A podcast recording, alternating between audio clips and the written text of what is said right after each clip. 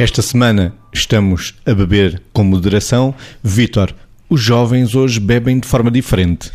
Muitas vezes, de facto, bebem de forma diferente. Há um padrão de consumos que também tem a ver com os novos estímulos ligados ao consumo do álcool. Começamos logo por ver que às vezes há embriaguezes patológicas muito marcadas porque há um consumo de bebidas altamente graduadas, mas altamente sedutoras, nomeadamente os shots, que são bebidas em que aquilo que é o ornamento da bebida, a cor da bebida é muito chamativa. E há não só aquilo que é o estético, é como se, e temos de ter cuidado com isso, é como se houvesse uma. Na questão do desenvolvimento dos jovens e da integração dos jovens em grupo, vai havendo uma certa estética sem ética. E é preciso algum cuidado porque nós não podemos largar a ética aqui, porque há uma sedução clara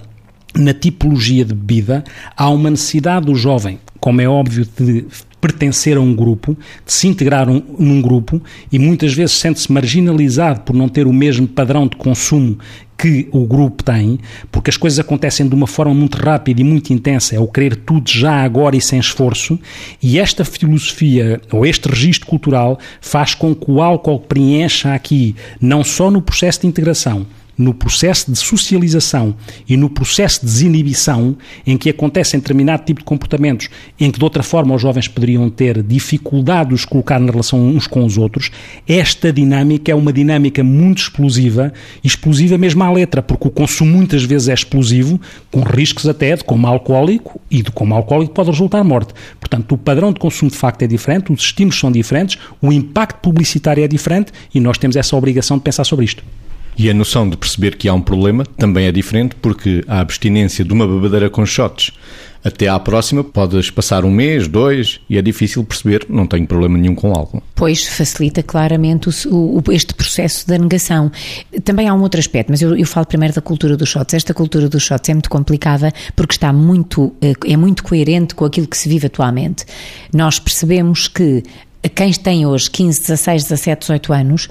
vive numa sociedade em que é muito difícil adiar a gratificação, porque tudo o que se quer é já. Portanto, há o, e nós sabemos que a vida é feita de adiamentos de gratificações e por isso é que a pessoa consegue mobilizar o esforço antes de alcançar o benefício durante um determinado período e o shot é o típico, no álcool, no que toca à questão do álcool, é o rápido, ou seja, bebe-se já e bumba, e, e, e atinge-se o efeito e pronto. Para além disto, ainda temos aquilo que você dizia, que é, realmente, eles podem apanhar uma grandíssima bebedeira hoje com os shots e depois podem estar 15 dias, sem, ou um mês, sem voltar voltar a estar. E, portanto, podem ter intoxicações agudas espaçadas, o que os ajuda claramente a negar que o álcool lhes causa problemas.